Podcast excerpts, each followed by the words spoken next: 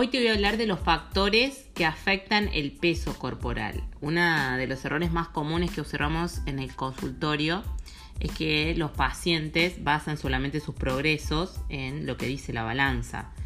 Eh, más allá de que hoy en día está muy de moda esto de decir, más allá de los huesos grandes o no, eh, seguro que es músculo. Te quiero comentar, te quiero hablar de cinco factores que afectan tu peso corporal. Uno, el glucógeno muscular. El hecho de entrenar retiene más hidrato de carbono y agua en el músculo, eso va entre 2 y 4 kilos. En el caso del ciclo menstrual, en algunos momentos del ciclo menstrual se pueden retener hasta un kilo, según la bibliografía, sin embargo en consultorios observamos que hay pacientes que retienen entre 1 y 3 kilos. Los carbohidratos, después de venir una dieta muy recortada en hidratos de carbono, el solo hecho de consumir hidratos de carbono aumenta el peso corporal porque por cada gramo de hidrato de carbono se almacenan 2,5 de agua. La ingesta de fibra eh, eh, lo que produce son residuos a nivel de la, de la materia fecal, lo que hace también que incremente el peso en forma significativa.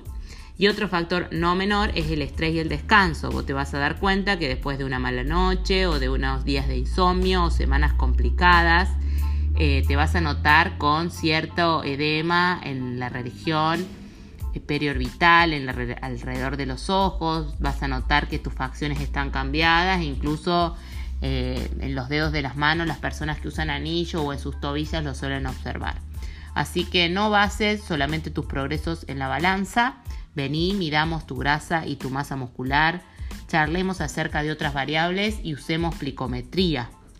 Más allá de esto, los factores que pueden afectar tu peso corporal son además del glucógeno muscular por la actividad física, el ciclo menstrual si sos mujer, el consumo de hidrato de carbono, las fibras, el estrés, el sueño y el descanso. Valorar tu progreso basándote solamente en el peso es un error muy común y que debemos tratar de conversar, ya que durante las semanas eh, nuestro peso va a fluctuar, en cambio de día en día va a fluctuar. Eh, no te recomiendes, no te recomiendo que en el caso de padecer de estas eh, oscilaciones en la báscula y seas muy emocionalmente dependiente de esto, te peses todos los días.